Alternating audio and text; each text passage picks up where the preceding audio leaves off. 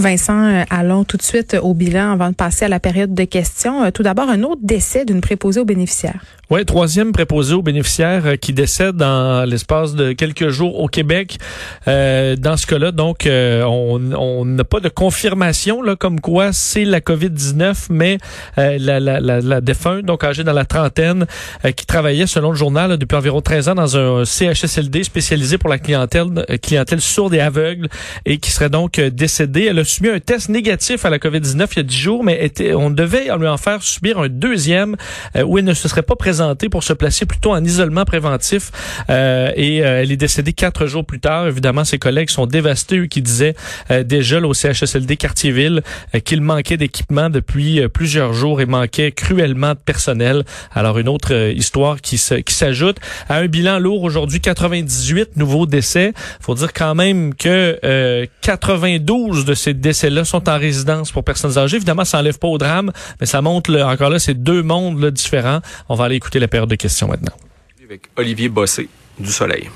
Bonjour messieurs. Euh, j'aimerais que vous m'expliquiez comment je peux interdire à mon fils de 10 ans de ne pas aller jouer avec le voisin, mais que dans quelques jours, ils vont être 15 dans la même pièce.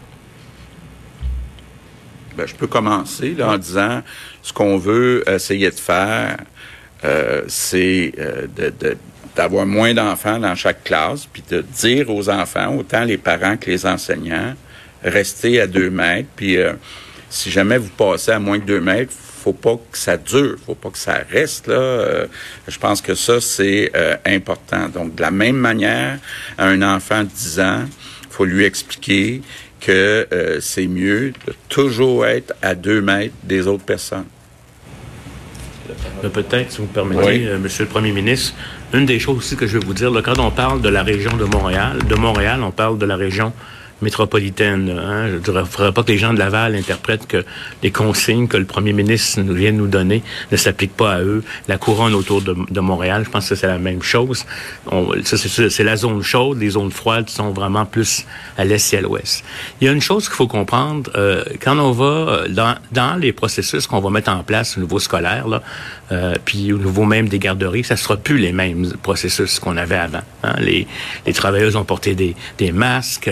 Il faut aussi comprendre qu'on connaît que les gens qui vont être là, ce seront pas des gens qui sont susceptibles, alors que votre voisin, euh, je sais pas s'il euh, y a une grand-mère ou pas, etc. Fait il faut aussi voir cette réouverture. Quand on a fait un point d'arrêt, hein, on a on a on a défini des travailleurs essentiels qui étaient des gens qui étaient permis, etc. faut voir ce déconfinement-là qu'on fait actuellement avec les garderies, avec certains secteurs d'activité, comme étant une nouvelle définition de travailleurs essentiels. Ça veut pas dire qu'on se relâche complètement. Et ça, c'est majeur, à mon avis, parce que le, la quantité de réouverture va être dosée pour être capable de voir qu'est-ce qui se passe avec ce mouvement-là, puis d'être capable d'intervenir là. Si vous commencez à vous rassembler un peu partout, on, ne saura plus là euh, d'où ça vient nécessairement. Fait que c'est très important de maintenir cette approche-là. Puis, comme le disait le premier ministre, qui est très docile, on va appliquer les, euh, je vous dirais, les, les recommandations de, l'OMS. Et mais mais mais euh, on voit déjà certains relâchements. On m'a parlé de certains parties de COVID-19 comme on faisait pour la varicelle. Euh, il y, y, a des choses qui se relâchent et, et, et je voudrais pas euh, que ça devienne de façon significative euh, parce que ça, ça va venir brouiller la carte parce qu'on ne saura pas dans quel ça vient d'où. C'est vraiment une transmission communautaire qui ne sera pas associée nécessairement d'emblée aux réouvertures. Je ne sais pas si vous comprenez ce que je veux dire. Pour ça qu'il faut y aller par étapes. Parce que quand on va ouvrir des usines ou des entreprises, on va savoir qu'il y a un potentiel là puis on va être en mesure de le contrôler là. Mais si, si la personne, c'est en faisant un party COVID chez eux ou avec d'autres qu'elle l'attrape, on vient compliquer notre diagnostic populationnel. Donc, c'est très important, comme je le dis, que la population respecte la prescription qu'on va vous donner. Donc, en sous-question. Euh, cher votre collègue, euh, directeur de la santé publique de l'Estrie, Alain Poirier, a dit même, lui, que il croit que c'est le temps de, penser à déconfiner les gens de 70 ans et plus qui sont en santé, évidemment. On parle pas des, gens en CHSLD. Donc, qu'est-ce que Qu'est-ce que vous pensez de ça? Je, je, le pense aussi qu'il faut regarder ça, particulièrement peut-être dans les zones qui sont froides, aussi comparativement à ce qui se passe à Montréal. Mais compte tenu comment je pourrais vous dire, puis je sais que, puis je suis très conscient des problèmes que ça entraîne entre les familles par rapport aux, parents. Je, pense qu'on va vous revenir avec des consignes au cours des prochains jours, mais il est encore trop tôt maintenant, dans une période de déconfinement qui pourrait être interprétée un peu n'importe comment euh, pour, pour, pour, le faire. Fait qu'on est, on est, en, on est en train d'analyser ça, puis soyez assurés, là, notre objectif, c'est pas de retenir pour retenir. Notre objectif est pour retenir, pour être en mesure de savoir qu'est-ce qui se passe, bien comprendre la dynamique de transmission. C'est un élément très, très important et ça fait partie des conditions de l'OMS. Merci. Maintenant, au tour de Patrice Bergeron, la presse canadienne. Bonjour à vous, messieurs. Euh, une question qui vient de, de médecins spécialistes. Actuellement, il n'est pas possible de retourner dans une résidence ou dans un CHSLD un patient qui est hospitalisé parce qu'il a été atteint de la COVID-19, mais qui a passé deux tests négatifs. À la veille de l'ouverture des commerces, écoles, euh, ce qui va entraîner une hausse des cas, des médecins se demandent comment gérer les lits avant que des malades supplémentaires s'ajoutent. Quand et comment sera-t-il possible de donner congé aux malades âgés qui sont rétablis? Façon générale, là, on veut, puis je parlais tantôt de trois hôpitaux, on veut retourner euh, certains patients soit dans des hôtels, soit dans le CHSLD où euh, ils étaient. Évidemment, compte tenu de la situation euh, qu'on vit dans les CHSLD, on pensait que c'était bon de garder pendant un certain temps l'hôpital, mais éventuellement, il va falloir retourner ces patients-là pour retrouver le niveau d'opération, d'activité qu'on avait avant dans les hôpitaux. Euh, oui? enclenché euh, comme tel à différents endroits, soit vers l'hôtel, soit vers des nouveaux lits qui vont se, de se créer à l'hôtel Dieu, etc. Par là, je parle de la région métropolitaine, parce qu'il faut maintenir cette capacité à la fois de traiter nos urgences, puis nos semi-urgences, puis une capacité de recevoir d'autres patients qui vont venir probablement du milieu du déconfinement. Et euh, en complémentaire, en fait, Vincent, beaucoup d'affaires dans ce qu'on vient d'entendre, mais je pense que l'un des trucs qui nous préoccupe le plus en ce moment, en tout cas une grande majorité de la, de la population, c'est la question euh, des écoles. Et la première euh, question est touchée un peu là, comment on explique à nos enfants qui peuvent pas aller jouer avec leurs amis quand on va avoir 15 enfants par classe qui vont être appelés à se côtoyer pendant la récréation? Le premier ministre, quand même, qui est demeuré assez, n'a pas vraiment répondu à la question parce que c'est vrai, ce n'est pas logique et ça sera de plus en plus difficile de garder tout le monde en dedans D'ailleurs, euh, il n'arrête pas de répéter, euh, M. Arruda et M. Legault, euh, qu'on doit continuer à respecter les consignes, surtout dans la région de Montréal. Ce qui sous-entend qu'en dehors de la région de Montréal, on pourrait commencer à se rassembler. C'est pas clair. ouais, j'étais moi-même un peu déçu des explications. Je pense qu'il y avait vraiment besoin de clarifier les le, point de vue parce que je pense que dans la population, incluant nous, autres, là, on, est un peu, on, est un peu confus. effectivement, je m'attendais à ce qu'on vraiment on clarifie le dossier de qu'est-ce qu'on peut faire et ne pas faire malgré la réouverture des régions. Mais là, qui nous parle de Montréal comme étant vraiment à Montréal où il faut faire ça, euh, à Montréal où on, on où c'est pas gagné. Donc, est-ce que ça veut dire qu'ailleurs c'est gagné? Est-ce que ça veut dire que en région on peut euh, vraiment alléger euh, les mesures? Ben est-ce qu'on est qu'on va être flou parce qu'on se dit ben il y en a qui vont le faire puis on le souhaite un peu mais je préférais qu'on soit vraiment clair.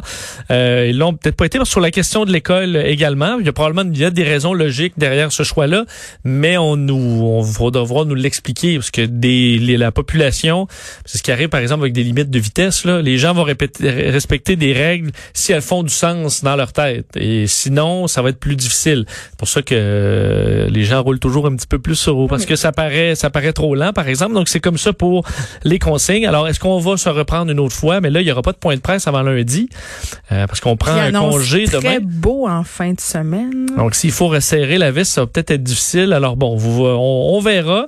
Est-ce que les policiers aussi seront appelés à plus de vigilance euh, à Montréal? Qu'est-ce qui va se passer encore là en région? Ça reste à voir. Dans les informations quand même importantes, euh, des euh, bon, on a rappelé que les tests là, allaient augmenter quand même grandement et c'est une des clés pour le déconfinement.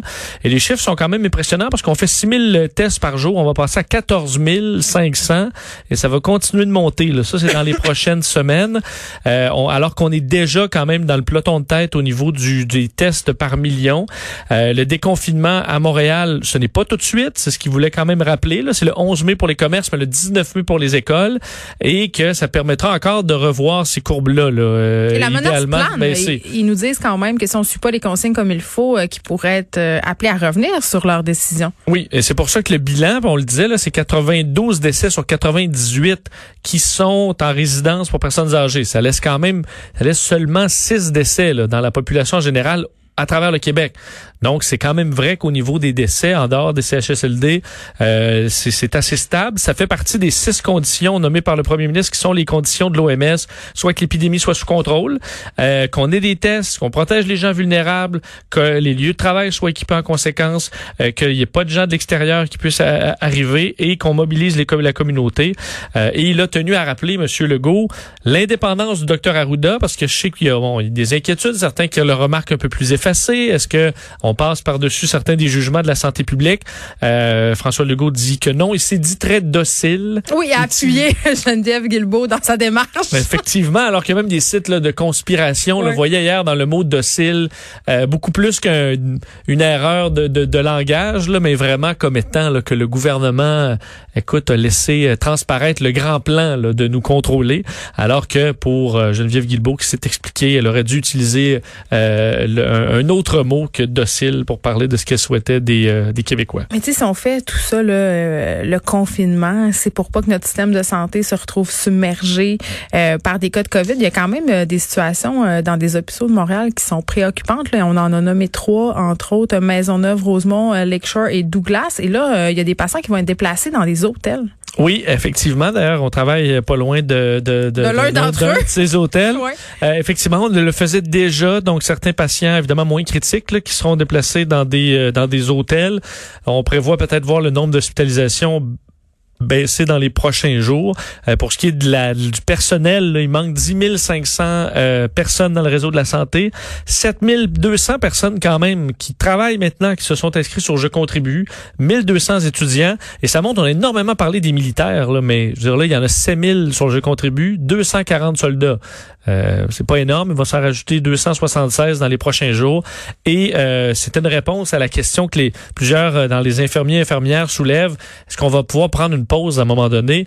Eux qui travaillent très fort, est-ce que cet été, on peut imaginer des vacances?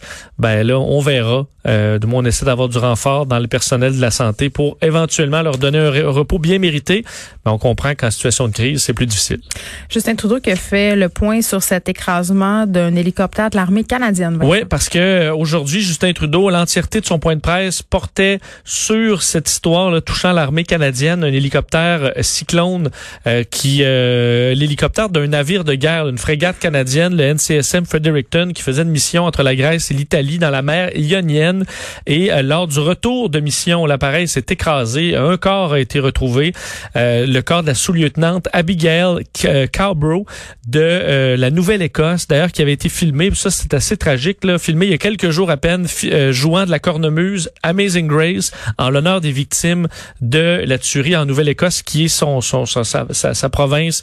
Alors, euh, aujourd'hui, en fait, dans les prochains jours, c'est pour elle qu'on va malheureusement jouer euh, cette, cette musique. Justin Trudeau, qui a tenu d'ailleurs à saluer les militaires canadiens qui, d'autant plus ces jours-ci, contribuent à l'effort concernant la pandémie. On peut l'écouter. Ils font ce qu'ils ont l'habitude de faire ils avancent vers le danger pour assurer notre sécurité. Au pays, on se tourne vers eux quand il y a une inondation, un feu de forêt ou une autre catastrophe naturelle. Ils ne nous disent jamais non. Ils sont toujours prêts à nous aider. Et maintenant, alors qu'on fait face à une pandémie, les forces armées canadiennes sont encore une fois là pour nous. Vous dire que les boîtes noires ont été retrouvées et sont rapatriées présentement au Canada pour euh, fin d'enquête. Alors, ça a été euh, pas mal l'entièreté du point de presse de Justin Trudeau aujourd'hui. C'est très, très triste cette histoire et évidemment, on offre nos condoléances aux familles touchées. Vincent, on te retrouve tantôt avec Mario Dumont. À plus tard. Merci.